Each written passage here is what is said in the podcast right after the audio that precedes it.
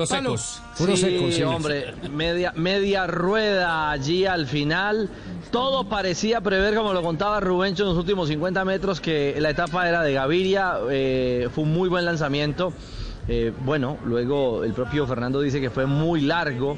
eh, la estrategia quizás falló en ese aspecto. Y el DSM, con un italiano, se llevó el botín completo, dejó segundo a Fernando que no ha podido, J sigue atascado, enganchado, con un detalle particular. Hoy, por fecha, hoy, hace cinco años, en esta misma ciudad, en Reggio Emilia, había ganado su tercera etapa consecutiva eh, en embalajes en el Giro de ese año y bueno, le quedó el sinsabor a Fernando de no poder repetir para abrir su cuenta en el Giro 2022. Y, y lo curioso, Richie, es que Dainese no había estado fino en el sprint, había sido noveno el día que ganó Cavendish en, eh, en, eh, la ciudad de Balaton Führer y había sido séptimo en la llegada a Mesina, entonces no estaba fino al sprint, pero hoy, incluso sin lanzador, porque su equipo le puso al lanzador de, de, Dainese, puso a cuidar al jefe de filas, que es Romain Bardet. Entonces, sin lanzador, aprovechó un huequito que le abrió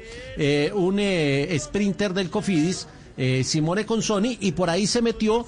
Y cuando ya cantábamos la victoria de Gaviria, porque le estaba superando a Demar, a Eguan, a Cavendish, apareció Dainese y nos quedó con el grito ahí en la garganta, ahogó el grito de victoria para Colombia y celebró por primera vez este italiano. No, por mucho, creo que eh, otra vez segundo no es el resultado que queremos tener, pero bueno, contamos con, con buenas piernas y, y aceptar que, que otra vez no somos los más fuertes el día de hoy. ¿Tenías pisteado al del DCM en ese remate final que apareció por el costado?